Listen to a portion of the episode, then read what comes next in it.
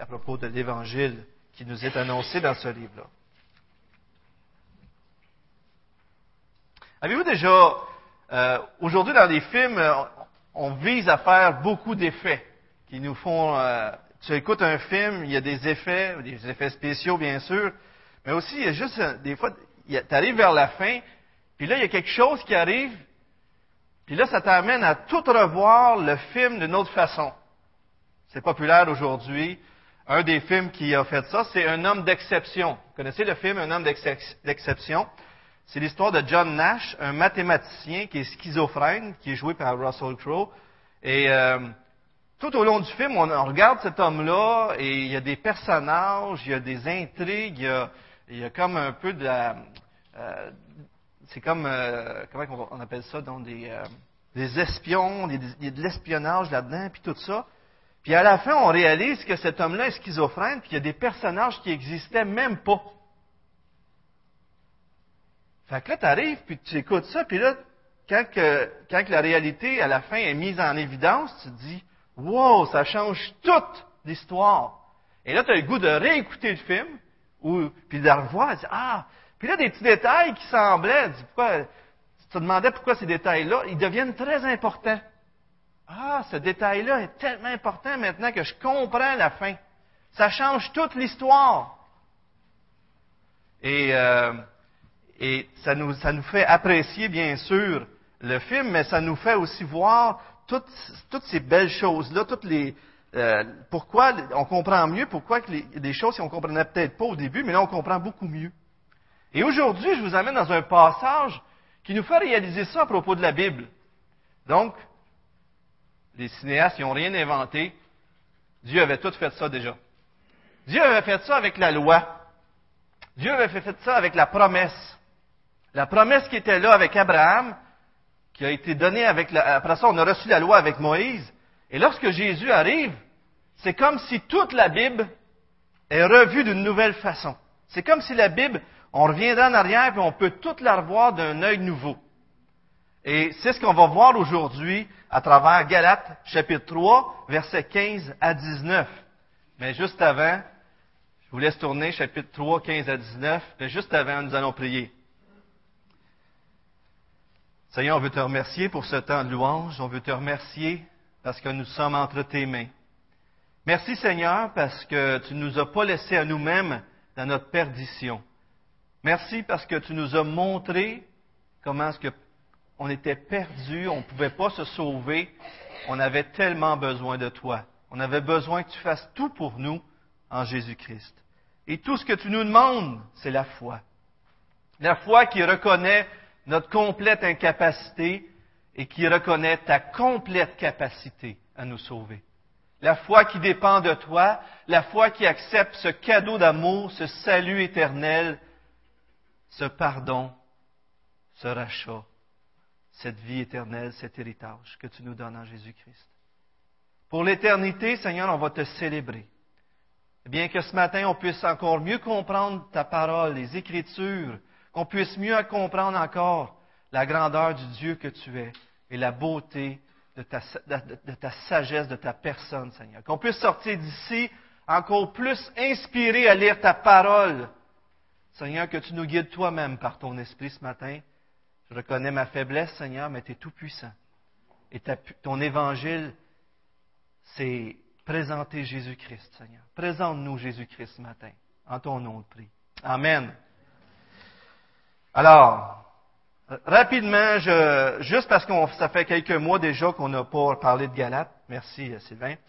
Euh, je vous rappelle juste que Galate, à l'origine, c'est Paul, qui dans son premier voyage missionnaire, s'est retrouvé dans ces villes et, a fondé ces villes. Donc, les Galates connaissaient très bien Paul. C'était le fondateur des églises. Donc, on parle des églises d'Antioche, de Pisidie, d'Iconium, de Lystre et de Derbe, qu'on retrouve dans Actes 13 à 14. Donc, c'est là qu'on voit l'histoire un peu. Pourquoi Paul écrit aux Galates? C'est, on voit chapitre 1, verset 7, tout simplement, il y a des gens qui vous troublent, des gens qui sont parmi les Galates qui vous troublent et qui veulent renverser l'évangile de Christ. Alors il y a des gens qui arrivent et qui veulent changer quelque chose à l'évangile. Qu'est-ce que c'était? Eh bien, c'est ça que Paul s'emploie à combattre. Il y avait des Juifs qui se réclamaient des douze apôtres, qui disaient, on vient de Jérusalem, nous autres, puis nous autres, il vous manque quelque chose. Paul, là, c'est un bon gars, là, mais il se trompe un petit peu. Là. On, on, on va arranger ça un petit peu. Ça vous prend la circoncision. Si vous n'avez pas la circoncision, vous ne pouvez pas être sauvé. Il faut quand même vous respectiez les, les fêtes juives et des choses comme ça. Alors, ces, ces euh, judaïsants qu'on pourrait appeler veulent ramener les chrétiens, veulent amener les, les gens, les païens qui connaissaient pas le judaïsme, qui se sont convertis au christianisme, à pratiquer le judaïsme, à pratiquer des règles, des, euh, des pratiques, des bonnes œuvres pour être sauvés. Paul arrive et dit, qu'est-ce que vous faites là? C'est complètement faux. Vous n'avez pas compris. Et même, il commence, puis au chapitre 1, verset 1 à 5, il dit, parce qu'il remettait en question, bien sûr, Paul et euh, son message, donc il discréditait Paul. Et si je fais un survol rapide des premiers versets, il dit, mon appel vient de Dieu, je ne l'ai pas reçu des hommes. Je le tiens même pas des douze apôtres, mon appel. Les autres, ils font référence aux apôtres. Moi, mon appel, je la tiens de Jésus lui-même. Après ça, au verset 6 à 10, il, lance l'anathème en d'autres mots, il maudit ou livre au malheur tout homme ou, tout, ou un ange qui amènerait un message différent de ce que Paul a prêché. C'est très, très sérieux son affaire. Il dit même qu'en euh, se détournant de l'Évangile, on se détourne de Dieu. Verset 11 à 24 du chapitre 1, il dit, mon, mon Évangile est d'origine divine. La preuve, c'est ma conversion. Moi, je surpassais plusieurs de ceux de mon âge dans mon zèle pour les traditions de mes pères, puis dans le judaïsme, moi, je pratiquais toutes ces lois-là auxquelles ces gens-là vous disent de revenir. Moi, je les pratiquais toutes, ça. J'étais zélé, j'étais un top là-dedans. Puis lorsque Jésus m'a appelé, j'ai tout laissé ça. C'est un miracle. Vous voulez retourner à des choses que moi, j'ai tout laissé pour suivre Christ? Et il continue comme ça en disant aussi que c'est pas avant trois ans qu'il a été voir les gens de, Jérusalem. Et puis les gens reconnaissaient en Paul l'œuvre de Dieu. Ils glorifiaient Dieu, Dieu de l'œuvre dans la vie de Paul. Donc ils reconnaissaient que Paul avait vraiment vécu une conversion sincère. Chapitre 2, verset 1 à 10, il dit, 14 ans plus tard, j'ai monté avec Barnabas et Tite. Et Tite, c'est un croyant grec qui n'était pas circoncis. Et là, il était à Jérusalem, puis il dit, ils n'ont même pas exigé que Tite se fasse circoncire. Puis vous, vous, vous laissez dire qu'il faut que vous soyez circoncis. Ça marche même pas. Même, je leur ai présenté mon évangile, puis ils m'ont rien imposé, imposé. Au contraire, ils m'ont serré la main d'association. Ils ont dit, toi, tu vas aller vers les païens, puis nous autres, on va aller vers les juifs. D'une façon générale, bien sûr. Mais il est là, puis il donne argument sur argument pour montrer que la circoncision puis les lois, on ne doit pas y revenir. 2, 11 à 14, il dit même qu'il aurait pris Pierre devant tous parce que Pierre, il revenait à la loi.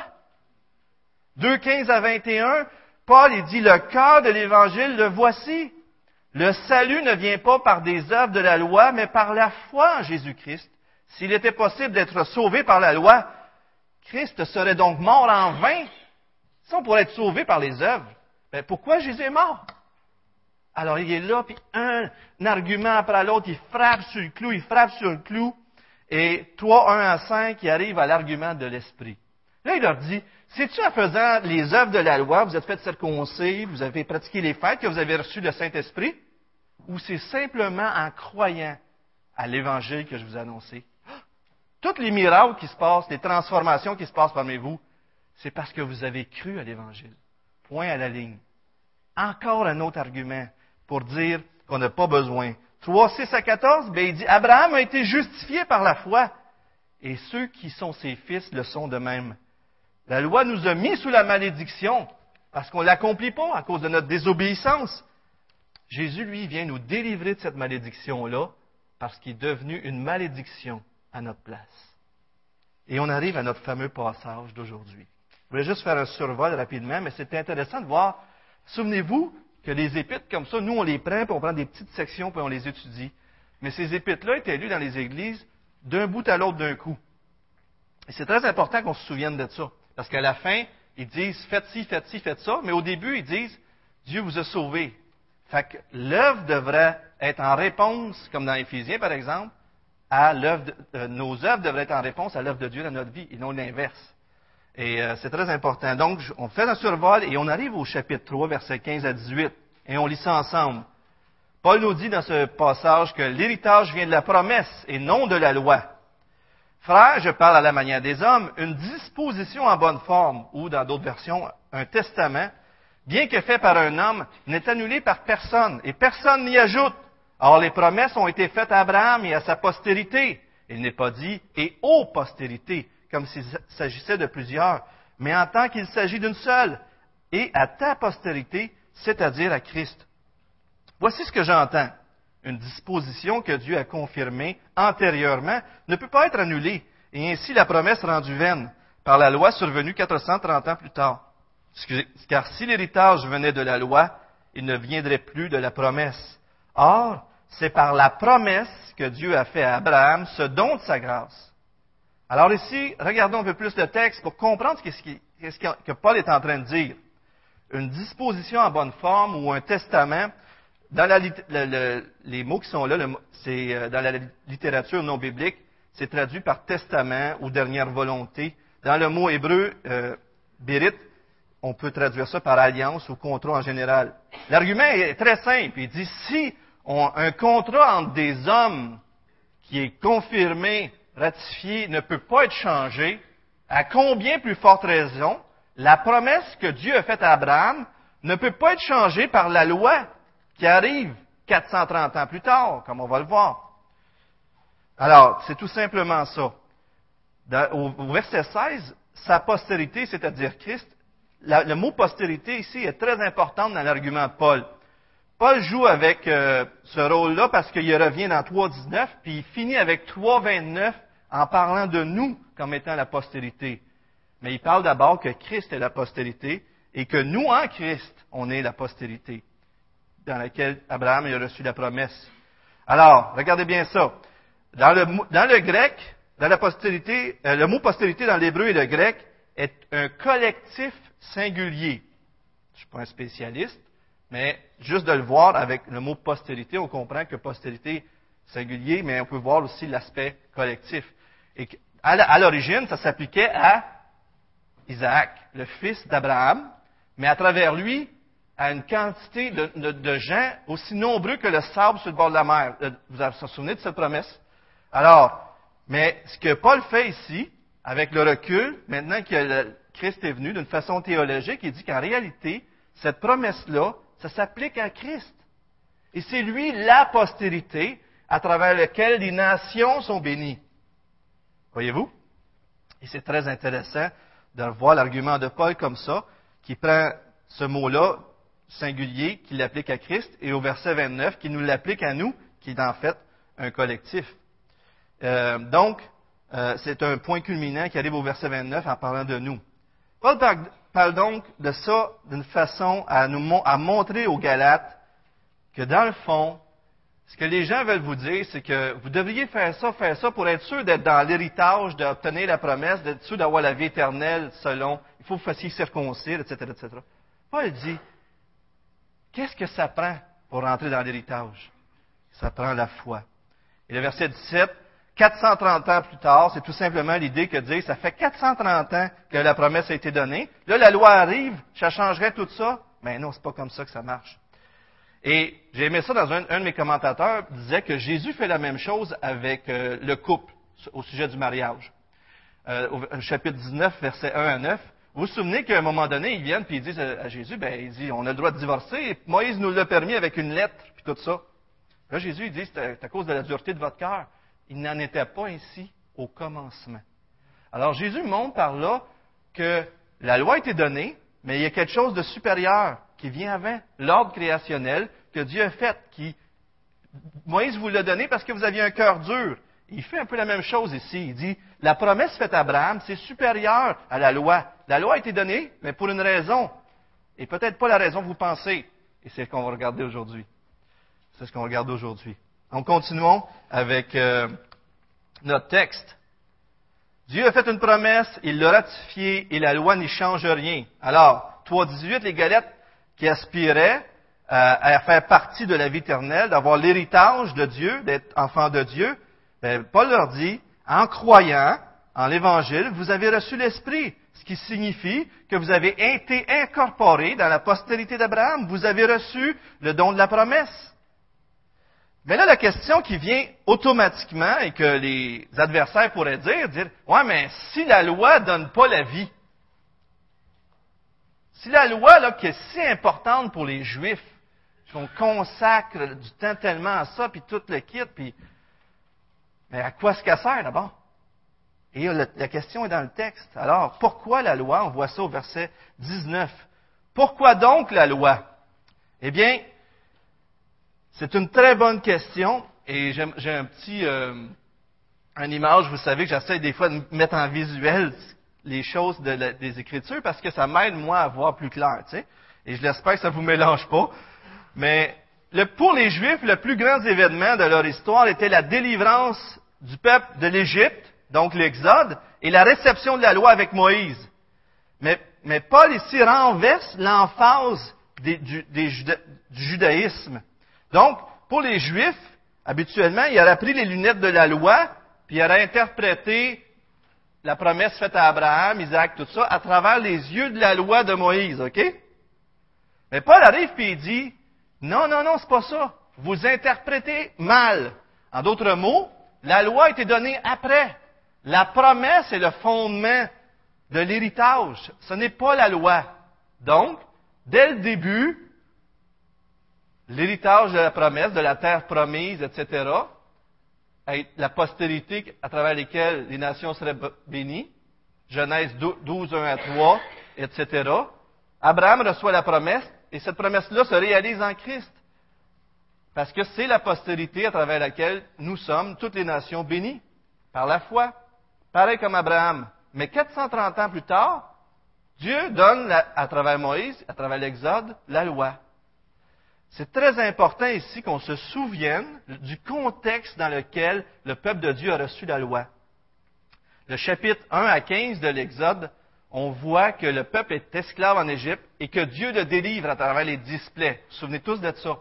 Et quand on arrive au chapitre 19, le chapitre 20, c'est les dix commandements, le cœur de, la loi, si vous voulez.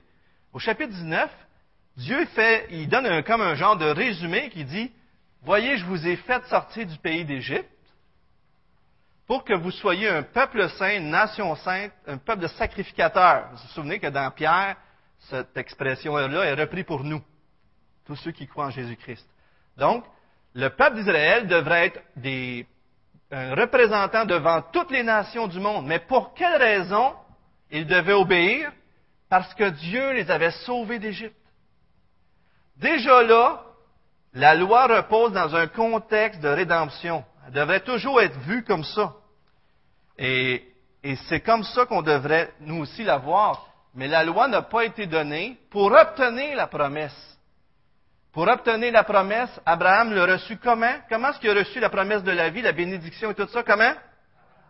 Par la foi et non par la loi. Pourquoi donc la loi? Et verset 19 à 29, on lit, Pourquoi donc la loi?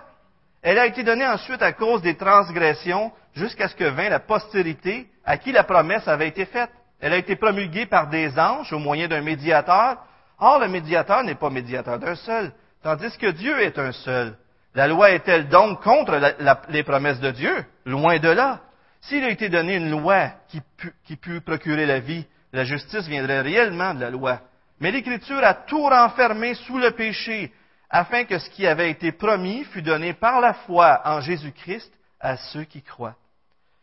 Et euh, M. Bonnet ici dit qu'ils ont on a reçu la loi, ou les Juifs ont reçu la loi, pour donner au transgresseur la conscience humiliante de son péché, faire abonder en lui le péché, ou si vous voulez, le péché latent qui est en dessous, lorsque vous avez déjà vu ça chez vos enfants, vous dites, fais pas ça. Qu'est-ce qui arrive? Le péché était là, latent. Mais le, commandement est venu mettre en évidence le péché qui était déjà là dans son cœur. Comprenez-vous? Alors la loi a donnée pour mettre en évidence notre péché. Et euh, je continue avec la citation. Donc, le, porter, euh, donc faire abonder en lui le péché, le porter par là à soupirer après la rédemption et ainsi l'amener à la promesse. Et euh, il y a certains aussi qui y voient un moyen de restreindre le péché par crainte du châtiment. Voyez-vous, on doit apprendre à revisiter les Écritures d'une nouvelle façon en Christ. Le tabernacle, le temple, était l'expression du désir de Dieu d'habiter au milieu de son peuple. Au Jardin d'Éden, l'homme péché a été chassé du Jardin d'Éden. Lorsque Dieu a donné la promesse à Abraham d'une terre promise, c'était comme un type du retour à l'Éden, avec le temple qui va être au milieu, dans lequel vous allez pouvoir me rencontrer. C'est comme un nouvel Éden, qui elle-même est un type de l'Éden à venir en Jésus-Christ. Jésus-Christ étant l'expression du tabernacle et tout ça. Donc la terre promise, c'est, il y avait une terre promise pour les Juifs, mais tout ça, ça pointe vers l'héritage spirituel qu'on peut recevoir en Christ. Et c'est tellement grandiose. Vous savez, je lis les Écritures là, dans les psaumes, et puis euh, M. Carson, Donald Carson, a dit que si le prochain un prochain livre qu'il aimerait écrire, c'est de montrer comment les, auteurs du Nouveau Testament perçoivent l'Ancien Testament comme avec une vision messianique. En d'autres mots, nous autres, par exemple, on lit souvent les psaumes en pensant que le bon gars, là, c'est nous autres. OK? C'est souvent comme ça qu'on lit la Bible. Hein? On regarde les bons héros, héros, puis on dit ça c'est moi, puis il faut que je s'agisse comme ça. Puis ce qu'il est en train de vouloir dire, c'est que le héros dans le psaume, c'est le Messie. D'ailleurs, probablement vous savez que la moitié des psaumes euh, est écrit par David le roi. Donc, relisez les psaumes en ayant l'esprit que ça parle du Messie. Je ne veux pas dire de ne pas lire la façon que vous la lisez déjà, là. Mais, pour interpréter correctement les Écritures, il faut se donner cette vision que les Écritures pointent vers qui? Vers Jésus-Christ. Et si vous savez comment ça enrichit les Écritures, c'est extraordinaire. Et Paul est en train de leur donner cette vision-là, ça pointait vers Christ. Et là, il parle de cette fameuse loi qui a été promulguée par des anges et un médiateur au verset 19. Et euh, la compréhension juive, dans Acte 7.53, Hébreu 2.2, disait que c'était à travers les anges que la loi avait été donnée à Moïse. Donc, les anges et un médiateur, bien sûr, qui parle de Moïse. C'est clair dans les Écritures aussi, je pourrais vous donner des références. Mais si dans leur idée, les judaïsants voulaient dire, ben, c'est des anges qui ont donné la loi, Paul, dit, en réalité, si c'est ça qu'ils veulent dire, ça montre juste que la loi est inférieure. Parce qu'Abraham a reçu de Dieu directement la promesse. Il y avait deux médiateurs entre nous et Dieu. Il y avait euh, les anges et Moïse, tandis que la promesse, on le reçoit en Abraham directement. Et euh, donc, cette promesse-là qu'Abraham a reçue était pas euh, était une, promesse juste par la foi. Donc, il n'y avait pas de condition, une promesse qui, que juste Dieu s'engageait, donc y a un caractère permanent, immuable et universel. Le, ce qui est intéressant, c'est que même le peuple de Dieu a demandé qu'il y ait un médiateur parce qu'il avait peur de l'Éternel dans Exode 20, 18 à 19. Et c'est une preuve encore que la loi n'amenait pas la réconciliation.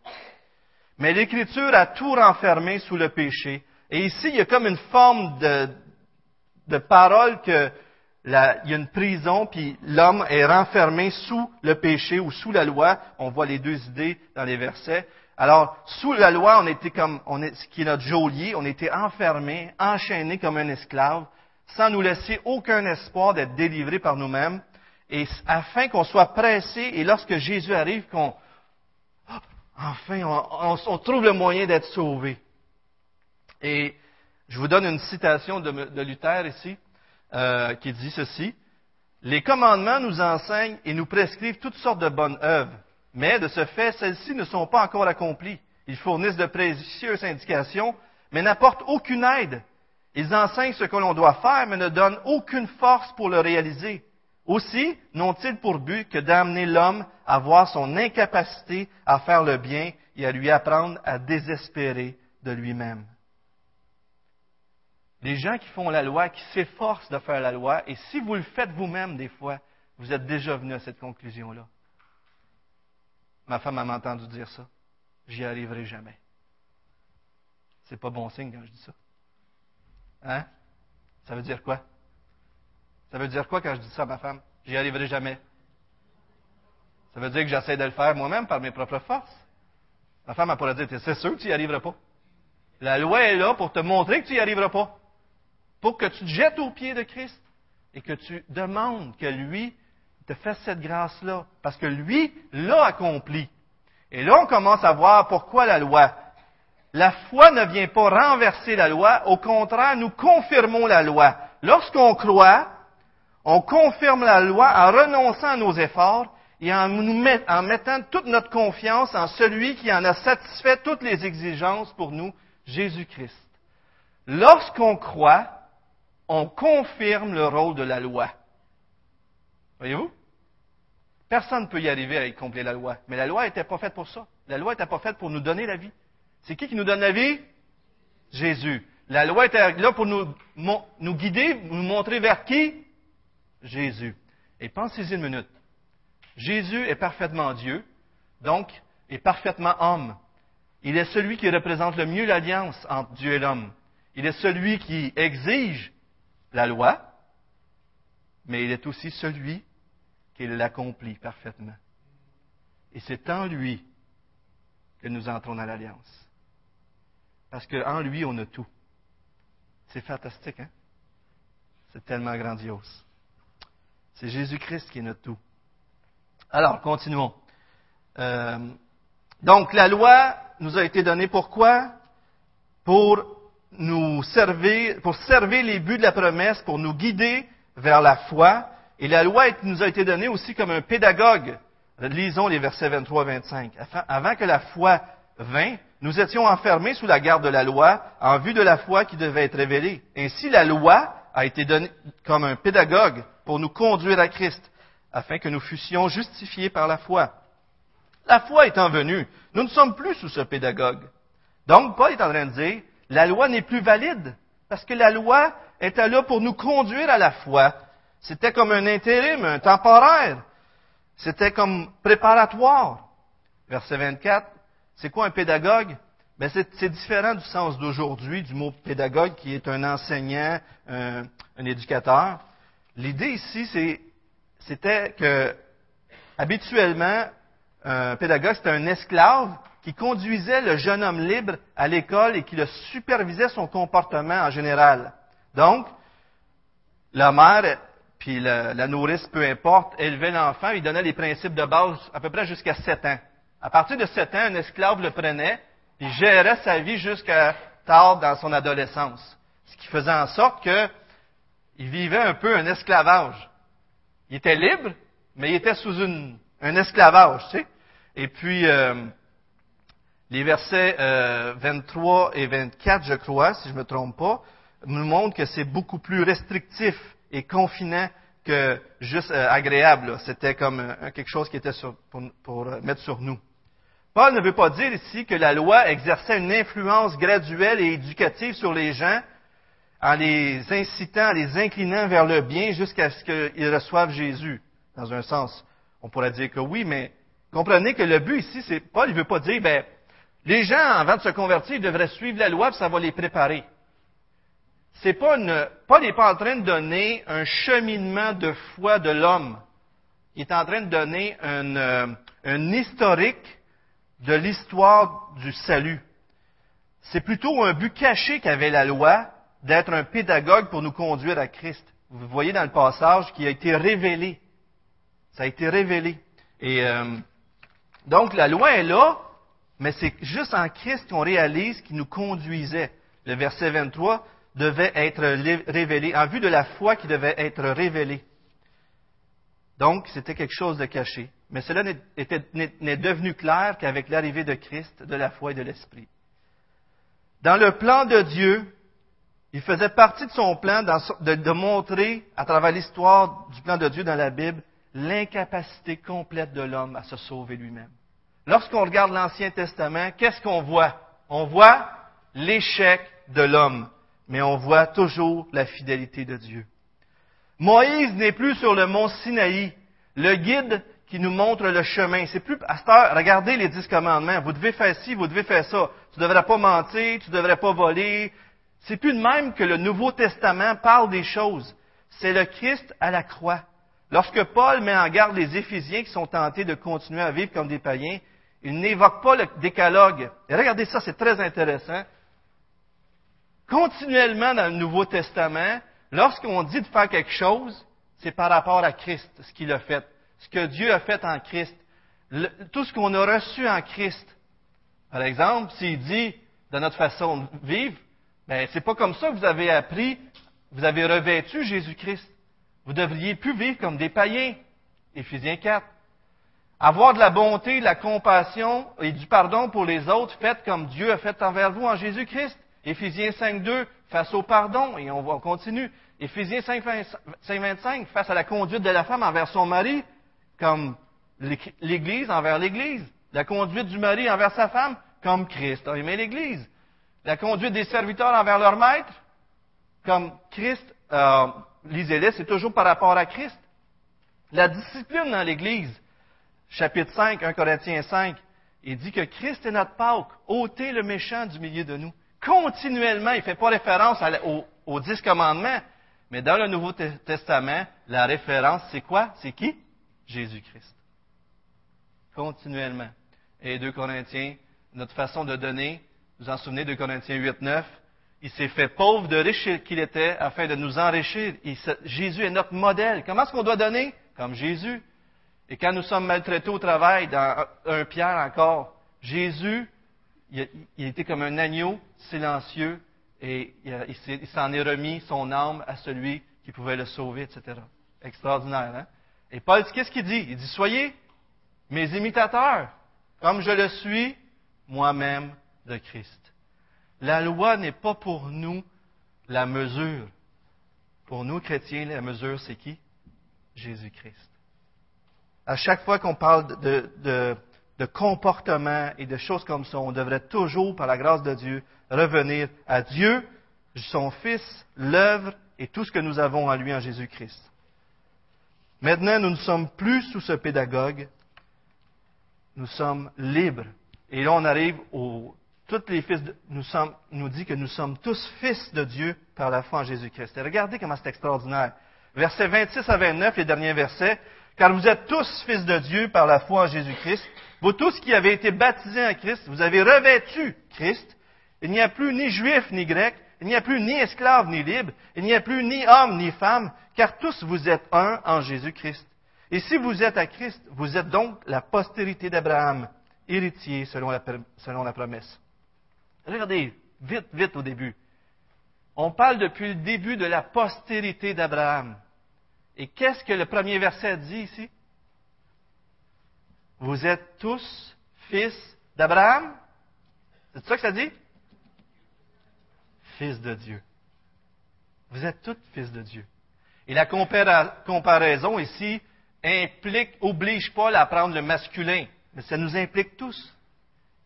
C'est la, comparaison qui le pousse à, prendre le masculin. Et l'idée ici de la, métaphore, c'est d'être fils, mais d'être un fils adulte. Et on va voir ça la semaine prochaine avec Gilles. Comment est-ce que sous la loi, on est comme sous un pédagogue, on est comme des enfants, mais lorsqu'on devient adulte, lorsqu'on croit, on cesse, la loi cesse d'être valide. Et pensez-y juste une minute. J'arrête là, puis après ça, je laisse le reste à Gilles la semaine prochaine. Un enfant, on inculque des lois on leur donne des lois pour que plus tard, ils arrivent à faire les choses sans les lois, que ça soit inscrit dans leur cœur pour qu'ils le fassent par eux-mêmes. Pensez-y. C'est magnifique l'image ici. Et nous, on a reçu le Saint-Esprit. Et maintenant, c'est plus de l'extérieur, mais c'est de l'intérieur qui explose une nouvelle vie, une nouvelle façon de vivre.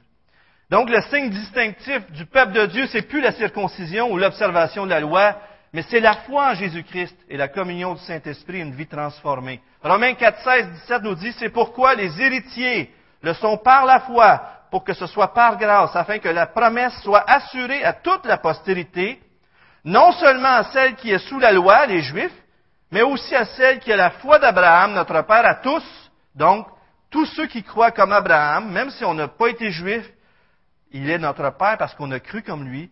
Je t'ai établi Père d'un grand nombre de nations et c'est en Jésus-Christ que ça se réalise. L'alliance avec Abraham, loin de toucher sa fin en Christ, trouve sa pleine réalisation dans les bénédictions accordées aux nations à travers lui.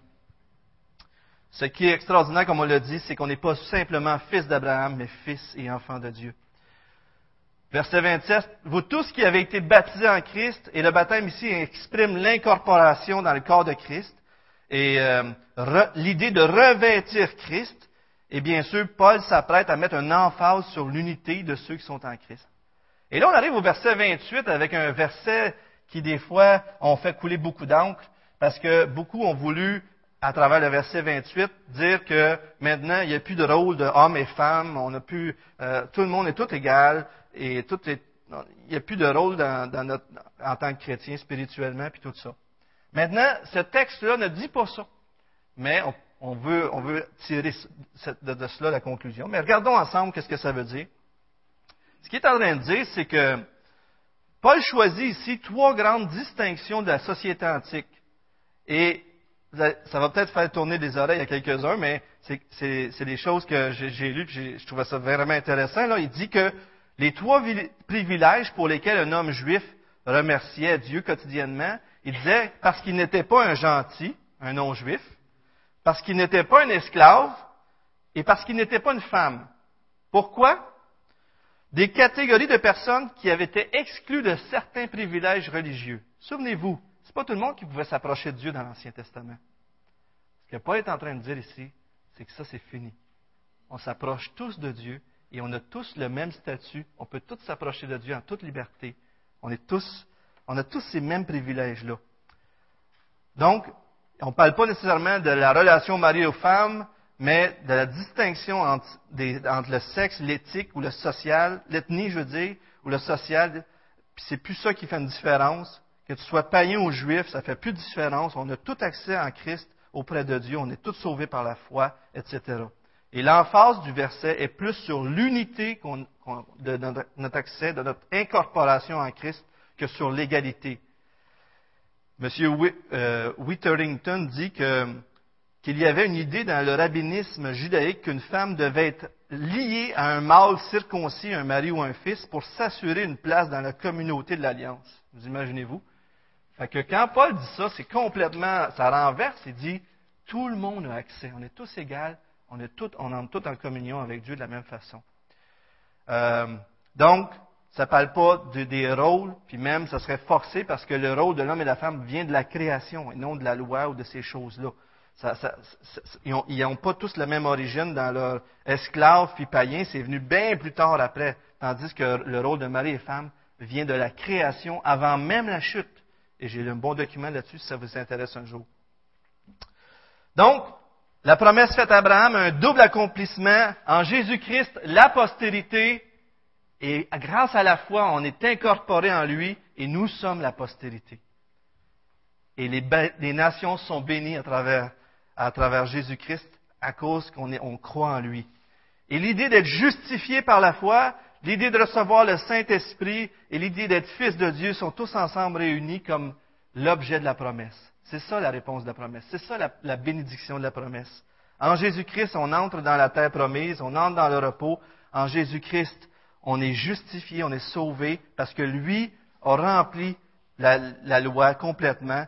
D'ailleurs, quand on y pense, la loi pointait donc vers Jésus-Christ, le caractère de Dieu, ce que Jésus a vécu encore mieux. Les Galates, qui comme nous étaient euh, privés du droit de cité en Israël, étrangers aux alliances de la promesse, sans espérance et sans Dieu, c'est ce qu'on était, frères et sœurs, dans le monde, ont maintenant accès auprès du Père dans un même esprit, sont concitoyens des saints, gens de la maison de Dieu. On, est le temple saint dans le Seigneur, une habitation de Dieu en esprit. Tout cela est à nous. Beaucoup de choses aujourd'hui, je vous ai dit, je sais que c'est un moins pratique, mais en même temps, c'est des vérités essentielles pour bien interpréter les Écritures, pour bien les approcher. Et euh, j'aimerais terminer juste avec ceci. Sur quoi devons-nous travailler, frères et sœurs? Si si c'est euh, si c'est la promesse qui nous donne ce qu'on hérite, Sur quoi devons-nous travailler? La loi nous parle de quoi? Si je vous parle de loi, on parle d'œuvre. La promesse nous parle de foi. Sur quoi devons-nous travailler? Sur qu'est-ce qu'on doit développer toujours plus? Sur la foi. Et comment développons-nous notre foi? En étant présent dimanche matin. Ça, c'est bon. Ça, c'est très bon. En lisant nos Écritures. Je sais que des fois, pendant les vacances, on a un relâche ou des fois, on a oublié de lire un petit peu.